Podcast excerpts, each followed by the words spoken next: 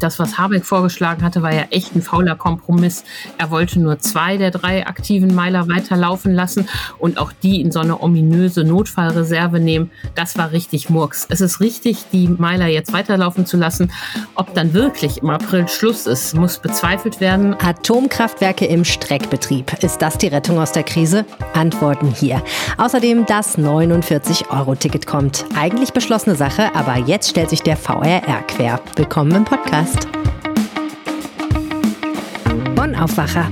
News aus Bonn und der Region, NRW und dem Rest der Welt. Mit Helene Pawlitzki am Mittwoch. Schön, dass ihr zuhört. Die nächsten 15 Minuten geht es um zwei Themen, die unsere Region bewegen. Wenn ihr diesen Podcast via RP Online hört, dann schaut gerne mal in eurer Podcast-App nach. Da findet ihr ihn nämlich auch. Oder lasst ihn euch per Messenger von uns schicken. Wie das geht, steht auf rp-online.de slash podcasts. Als erstes aber, wie immer, die Nachrichten aus Bonn. Auch in Bonn wird es immer schwieriger für Apotheken, fiebersenkende Säfte oder Zäpfchen für Kinder zu besorgen. Das bestätigt unter anderem Damorena Grigore, Inhaberin der Apotheke im ehemaligen Knauber-Gebäude. Engpässe bei pharmazeutischen Produkten habe es seit Ausbruch der Pandemie vor zwei Jahren zwar immer wieder gegeben, doch jetzt verstärke der Ukraine-Krieg die Situation noch einmal. Die momentanen Versorgungsengpässe hätten jedoch nicht immer nur damit zu tun, dass einige Wirkstoffe nicht zur Verfügung stehen. Oft seien durch den Krieg Lieferketten unterbrochen. Für ein Medikament fehlten dann beispielsweise die Packungsbeilagen oder die Blisterfolien. Aufgrund der Erfahrungen in den letzten beiden Jahren hat Apothekerin Gregore mittlerweile vorgesorgt. Sie hat den Vorrat an verschiedenen Wirkstoffen in ihrem eigenen Labor so weit aufgestockt, dass sie zur Not einige Arzneimittel selbst herstellen kann. Sollte ein Medikament einmal überhaupt nicht lieferbar sein, dann würde man gemeinsam mit dem Arzt oder dem Patienten nach einem Ersatzpräparat suchen. Die Energiekrise bedroht den stationären Einzelhandel in der Region massiv. Das ergibt sich aus einer Umfrage, die der Einzelhandelsverband Bonn-Rhein-Sieg-Euskirchen unter seinen Mitgliedern gemacht hat. Seit Jahresbeginn sind die Energiekosten für Einzelhändler in der Region um durchschnittlich 148 Prozent gestiegen. Die Hälfte der Händler gibt laut Verband an, dass steigende Energiekosten eine Existenzbedrohung für ihr Unternehmen bedeutet. 19 Prozent der Befragten sind sich bei dieser Frage noch unsicher. Der Einzelhandelsverband befragte 500 zufällig ausgesuchte Verbandsmitglieder aus dem Gebiet Bonn, Rhein-Sieg-Kreis und Euskirchen zu den Themen Energiekosten und der aktuellen Lage im Einzelhandel. Laut Einzelhandelsverband kommen weniger Kunden in die Läden. Die Umsätze sind gesunken. Dieser Trend werde sich fortsetzen. Der Verband warnt vor den Folgen für die Innenstädte. Es drohen Leerstand und somit auch Attraktivitätsverlust. Wenige Tage nachdem die gelben Markierungen der Umweltspur am Hermann-Wandersleb-Ring Richtung Düsseldorf fertiggestellt wurden, mussten Bauarbeiter am Montagvormittag die Folien schon wieder erneuern.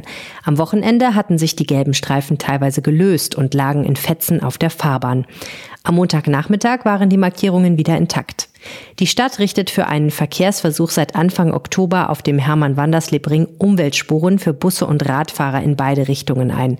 Bis Ende Oktober sollen alle entsprechenden Markierungen angebracht werden. Dann steht den Autofahrern nur noch eine Spur pro Richtung zur Verfügung.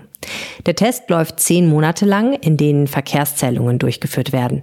Trotz wiederhergestellter Markierungen fuhren am Montagnachmittag einige Radfahrer weiterhin auf dem Bürgersteig und nicht auf der neuen Umweltspur. Ihm sei das zu gefährlich mit den vorbeifahrenden Autos in der 50er-Zone, sagte ein junger Mann. Einige Autofahrer halten sich nicht an die geänderte Verkehrsführung und fahren weiterhin auf der rechten Spur. Das waren die Meldungen aus Bonn. Wer hätte gedacht, dass wir im Jahr 2022 nochmal so viel über Atomkraft diskutieren? Eigentlich ist der Atomausstieg ja seit der Nuklearkatastrophe in Fukushima beschlossene Sache, also seit mehr als elf Jahren. Aber die normative Kraft des Faktischen hat mal wieder zugeschlagen. Nach wochenlangem Streit, vor allem zwischen den Koalitionspartnern FDP und Grüne, hat Bundeskanzler Olaf Scholz von der SPD ein Machtwort gesprochen. Drei Kernkraftwerke in Deutschland sollen doch nicht zum Jahresende abgeschaltet werden, sondern noch bis Mitte April weiterlaufen. Ist das jetzt die Rettung in der Energiekrise? Das frage ich jetzt Antje Höning, die Wirtschaftschefin der Rheinischen Post. Hallo Antje. Hallo Helene. Also die Kernkraftwerke ISA 2, Neckar-Westheim 2 und Emsland sollen in den Streckbetrieb gehen. Was bedeutet das technisch? Eigentlich sollten die Kernkraftwerke zum Jahresende abgeschaltet werden. Dann sind aber die Brennstäbe natürlich noch nicht komplett heruntergefahren. Insbesondere ISA 2 hat noch richtig was zu bieten an Brennstoff. Und jetzt wird quasi die Laufzeit verlängert, sodass da bis zum letzten Brennstab gefahren werden kann und diese Kernkraftwerke, diese drei bis zum letzten ausgelutscht werden können. Und das ist angesichts der aktuellen Krise sicher sinnvoll. Es wäre schon ein bisschen verrückt gewesen, ohne Not diese Kraftwerke abzuschalten. Ich stelle mir das ein bisschen vor wie beim Grillen, wenn man sich überlegt, ob man jetzt noch eine Wurst auf die vorhandene Kohle drauflegt oder ob man noch eine Schippe Kohle oben drauf tut. Und jetzt legen wir halt noch eine Wurst drauf sozusagen, ne? Genau, das ist ein sehr gutes Bild, denn ähm, die äh, Grillkohle muss quasi noch mal ein bisschen durchgerüttelt und durchgestochert werden. Deshalb ähm, fährt zum Beispiel RWE äh, seinen äh, Reaktor noch einmal kurz runter, um die Brennelemente neu anzuordnen. E.ON macht für ISA 2 jetzt das Gleiche, mm, damit dann am Ende alles gut ist und auch für die äh, Zeit bis Mitte April noch weitergefahren werden kann. Ein gutes Bild. Wie viel Strom kommt dann am Ende dabei raus? Ja, die Kernkraftwerke können noch durchaus was produzieren. RWE sagt, gut eine Terawattstunde Strom könne in der Zeit noch produziert werden. Die anderen Kraftwerke sind baugleich. Also das ist schon was, um den Strommarkt zu entlasten. Wo das allerdings nichts helfen wird, ist beim Gas, denn Atomkraftwerke erzeugen ja keine Wärme, sondern nur Strom. Die Atomkraftwerke können nur da einspringen, wo sie Gaskraftwerke bei der Stromerzeugung ersetzen können. Acht Prozent des Stroms wird derzeit von Gaskraftwerken hergestellt. Da ist ein bisschen Entlastung, aber für die Wärme, für die Gasversorgung ist das kein Befreiungsschlag. Hm, okay. Also das heißt, der lange Streit war jetzt irgendwie ein bisschen für die Tonne, weil letztendlich bringt uns das in der Energiekrise nicht so richtig weiter? Doch, es bringt uns schon weiter und es ist total nötig. Das, was Habeck vorgeschlagen hatte, war ja echt ein fauler Kompromiss. Er wollte nur zwei der drei aktiven Meiler weiterlaufen lassen und auch die in so eine ominöse Notfallreserve nehmen. Das war richtig Murks. Es ist richtig, die äh, Meiler jetzt weiterlaufen zu lassen. Ob dann wirklich im April Schluss ist, ähm, äh, muss bezweifelt werden. Man kann sicher vorhersagen, dass wir im April die gleiche Debatte wie jetzt nochmal bekommen und dann unter verschärften Vorzeichen. Denn dann geht es nicht mehr um Streck Betrieb und äh, die Grillkohle durchstochern. Dann geht es darum, echt neue Grillkohle zu kaufen und neuen Spiritus, sprich neue Brennstäbe. Ähm, und die äh, müssen dann technisch eigentlich auch vier Jahre drin bleiben. So lange können die nämlich laufen. Okay, ja, die Debatte haben wir eigentlich jetzt schon. Die FDP sagt ja jetzt schon eigentlich, äh, lass uns doch mal noch eine Schippe drauf tun und neue Brennstäbe kaufen.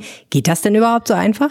Das geht. Das hat eigentlich eine Vorlaufzeit von 15 Monaten. Das heißt, wenn man im Mai neue Brennstäbe haben möchte, hätte man die längst bestellen müssen. Im Notfall und mit dickem deutschen Portemonnaie geht natürlich auch alles schneller. Es bleibt das Problem, dass das Uran oft aus Russland kommt. Da muss man sehen, wo man andere Quellen auftut. Der Kanzler war ja schon in Kanada, die solches Uran zum Beispiel auch ähm, bieten. Und natürlich äh, brauchen dann die Unternehmen auch klare Ansagen und RWE will es eigentlich nicht. Die wollten schon nicht ähm, den Streckbetrieb in diesem Jahr. Warum eigentlich nicht? Die wollen ein grüner Konzern werden. Äh, die sind ja jetzt schon einer der größten Ökostromkonzerne in Europa. Die steigen ja verfrüht aus der Braunkohle aus 2030 und die wollen eigentlich mit dem Thema Atomkraft äh, nichts mehr zu tun haben, beugen sich jetzt aber, weil sie da ihren Beitrag zur Energiesicherheit leisten wollen. Okay, also du bist sicher, dass wir im Frühjahr die gleiche Debatte nochmal führen werden. Unsere Kollegin Birgit Marschall aus dem Berliner Parlamentsbüro ist sich sicher, dass die Debatte so ausgehen wird, dass die Atomkraftwerke dann noch weiterlaufen. Ja. Wie siehst du das? Das ist die große Frage. Das kann sein, aber ich ähm, bin bezweifle, dass die Grünen das mitmachen werden. Wirtschaftlich, äh, energiepolitisch wäre das sinnvoll, aber ich glaube, äh, damit da wären bei den Grünen alle Schmerzgrenzen ähm, überschritten. Das kann man ja wirtschaftlich äh, ganz anders sehen, aber von der Koalitionsarithmetik her glaube ich, wird das richtig schwer. Die Grünen sind mal gegründet worden als Anti-AKW-Partei und sie gehen dann als die Partei in die Geschichte ein, die die Laufzeiten verlängert. Und zwar richtig, nicht nur Streckbetrieb. Hm. Nehmen wir mal an, die AKWs werden Mitte April wirklich abgeschaltet. Also jetzt mal wirklich. Was müsste denn passieren, damit wir im nächsten Winter nicht wieder zu wenig Energie haben? Ja, der, dieser Winter ist gar nicht das Problem. Der nächste Winter wird es noch ähm, viel mehr.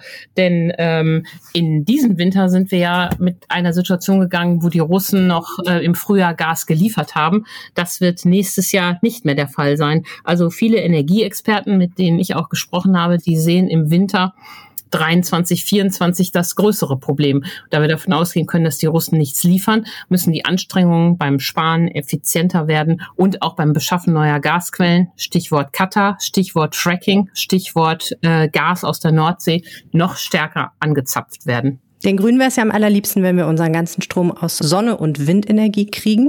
Ich vermute mal, es ist nicht so realistisch, dass wir 2023 so viel Windkrafträder bauen, dass das hinhaut. Nein, und das wissen auch die Grünen. Äh, dazu haben wir gar nicht die nötigen Netze. Dazu dauern die Genehmigungsverfahren alle viel zu lange. Am schlimmsten ist es ja in Bayern, äh, wo sich die Regierung schon seit Horst Seehofer gegen den Netzausbau sperren.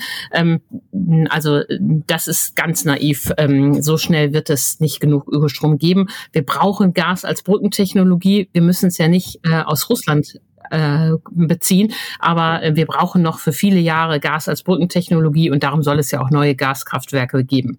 Was bedeutet das denn eigentlich für uns Verbraucher? Also was macht das jetzt mit den Strompreisen? Ja, das ist auch eine äh, interessante Frage, die ja jeden von uns im Portemonnaie direkt angeht. Und da sind die Experten sich nicht einig. Ähm, die Gegner der Atomkraft sagen, äh, dass der Strompreiseffekt sehr gering ist, ähm, unter ein Prozent. Ähm, für zwei Meiler, bei drei Meilern dann wahrscheinlich knapp um ein Prozent. Andere, wie das IFO, sagen, wenn die das ganze nächste Jahr laufen, vier Prozent. Und Veronika Grimm, die Wirtschaftsweise, rechnet, ähm, sagt, wenn man das alles kombiniert mit vielen anderen Maßnahmen, ist auch mehr als zehn Prozent möglich. Also äh, grundsätzlich hat natürlich die Erhöhung des Angebots einen preisdämpfenden Effekt und da können wir ja eigentlich gerade auch alles gebrauchen. Schauen wir mal, was uns im Frühjahr erwartet. Ganz herzlichen Dank an dieser Stelle, Antje Höning. Vielen Dank. Und jetzt zu unserem zweiten Thema. Einsteigen, losfahren, fertig. Es war so einfach damals im Sommer, als es das 9-Euro-Ticket noch gab.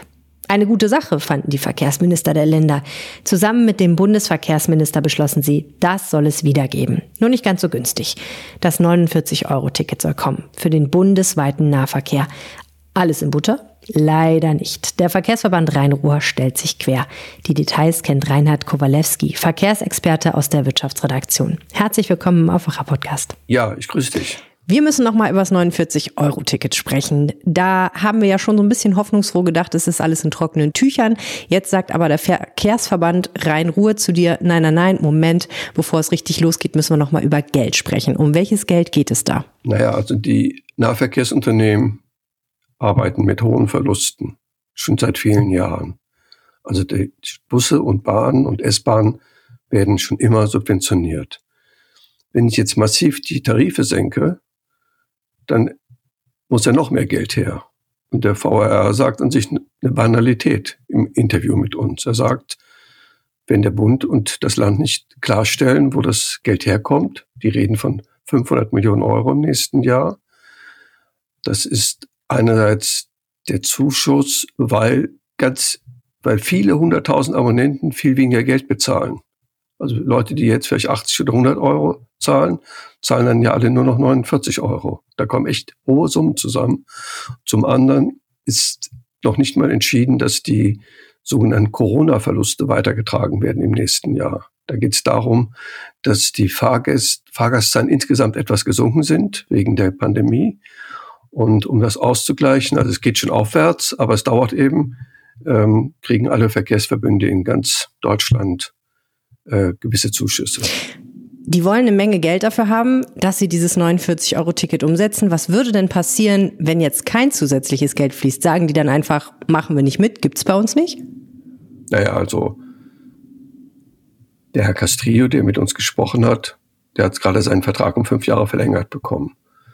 Da kann er relativ selbstbewusst sagen, ich kann das nur dann machen, wenn es auch finanziert ist. Aber an sich sagt er ja nur eine Binsenweisheit. Äh, du kannst nicht einfach Sachen äh, anbieten, die du überhaupt nicht bezahlen kannst. Also der ist ja gesetzlich verpflichtet, einen Haushaltsplan zu machen. Und wenn da auf einmal 500 Millionen Loch ist, muss man einfach sagen, wo soll das Geld herkommen? Also die können sicherlich auch ein paar Kredite für ein paar Monate aufnehmen. Aber dass man jetzt, sagen wir, 49 Euro über eine massive Verschuldung der Nahverkehrsfirmen finanziert, das wäre total unseriös. Und zum Beispiel, wenn man sich überlegt, wie wichtig der FDP ist, dass die Staatsverschuldung nicht immer weiter steigt, wäre das schon eine relativ linke Nummer. Wenn man das jetzt indirekt macht, indem, sagen wir, die Rheinbahn, die Ruhrbahn und alle anderen riesige Kredite aufnehmen, nur um irgendein Belegticket zu finanzieren. Die Verkehrsminister der Länder haben sich ja mit Bundesverkehrsminister Volker Wissing schon darauf geeinigt, dass das 49-Euro-Ticket kommen soll. Aber soweit ich weiß, steht die Einigung darüber, wo das Geld dafür herkommen soll, noch ein wenig aus, korrekt? Ganz genau. Also es ist so ein bisschen wie beim Atomthema. Also als ums Unangenehmste wird sich rumgedrückt und am Ende wird eben irgendeiner entscheiden müssen. Also am Ende wird der Bund entscheiden müssen, lege ich ein paar Milliarden drauf oder ähm, gibt es vielleicht am Ende gar kein 49-Euro-Ticket, sondern nur ein 69-Euro-Ticket oder so ähnlich. Hm. Das 9-Euro-Ticket war ja ein riesiger Erfolg. Alle haben sich gefreut und ich glaube, es haben sich auch viele darüber gefreut, dass das 49-Euro-Ticket kommen soll. Wem nützt das denn am Ende? Ist das wirklich so ein gutes Entlastungsinstrument, äh, wie die Politik hofft? Und ist es auch ein gutes Instrument, um uns alle mehr zum Bus- und Bahnfahren zu bewegen, statt im Auto zu sitzen? Ich glaube, man muss differenzieren. Für die Fernpendler in NRW, zum Beispiel die, für die vielen 10.000 Leute, die zwischen Köln und Düsseldorf pendeln, oder auch aus dem Ruhrgebiet nach Düsseldorf oder von Mönchengladbach nach Düsseldorf, ähm, für die ist das 49-Euro-Ticket rein finanziell erstmal eine gute Sache also von Köln nach Düsseldorf, ein Abo kostet, wenn ich das richtig im Kopf habe, ungefähr 200 Euro.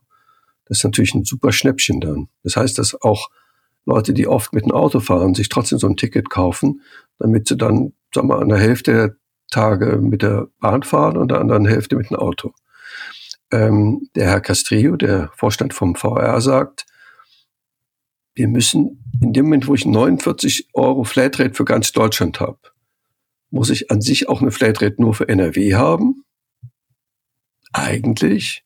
Da kann man geteilter Meinung sein. Man kann auch sagen, NRW ist so riesig, da soll sich jetzt keiner drauf, keiner anstellen, wenn es dafür keine extra Flatrate gibt. Aber zumindestens ist zwingend, eine Flatrate für Großstädte zu haben. Also Leute, also es gibt viele Leute, die sind an sich nur in Düsseldorf unterwegs oder nur in, sagen wir, ähm, im Ruhrgebiet. Ähm, du kannst diese Leute nicht zwingen, dass sie alle 49 Euro zahlen, obwohl sie nur im Umkreis von fünf oder sechs Kilometern unterwegs sind. Also für so Leute musst du, wenn du, sag mal, fair bist, sagen, ja gut, dann gibt's für euch ein 29 Euro oder 39 Euro Ticket. Wenn du jetzt mal in deine Kristallkugel guckst, was ist denn deine Prognose, wenn es kommt, wann kommt dann das 49 Euro Ticket? Wann ist der erste Monat, dass wir damit rumfahren können? Habe ich keine feste Prognose. Also am Ende entscheidet das, wie wir wissen, Olaf Scholz. Der Bundeskanzler entscheidet am Ende alles und haut auf den Tisch. Und wenn sich dann alle zerstritten haben für sechs Wochen, sagt er vielleicht, am 1. März kommt's. Ist auch okay. Also rein symbolisch wäre natürlich der 1. Januar schön. Aber wenn es der 1. Februar oder März ist, ändert ja auch nichts. Gut, also zu Weihnachten müssen wir noch teurere Tickets kaufen. Ganz herzlichen Dank, Reinhard Kowalewski. Vielen Dank und bis bald. Das war er, der Aufwacher für heute. Schön, dass ihr zugehört habt. Schnell noch ein Blick aufs Wetter. Im Rheinland bleibt es trocken bei 17 bis 18 Grad, im Ruhrgebiet bei 16 Grad und in Ostwestfalen werden es 15 Grad. Ähnliche Temperaturen am Donnerstag, dafür aber ein paar Regenschauer.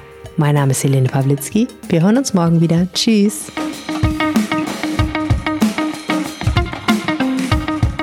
Mehr Nachrichten aus Bonn und der Region gibt's jederzeit beim Generalanzeiger. Schaut vorbei auf ga.de.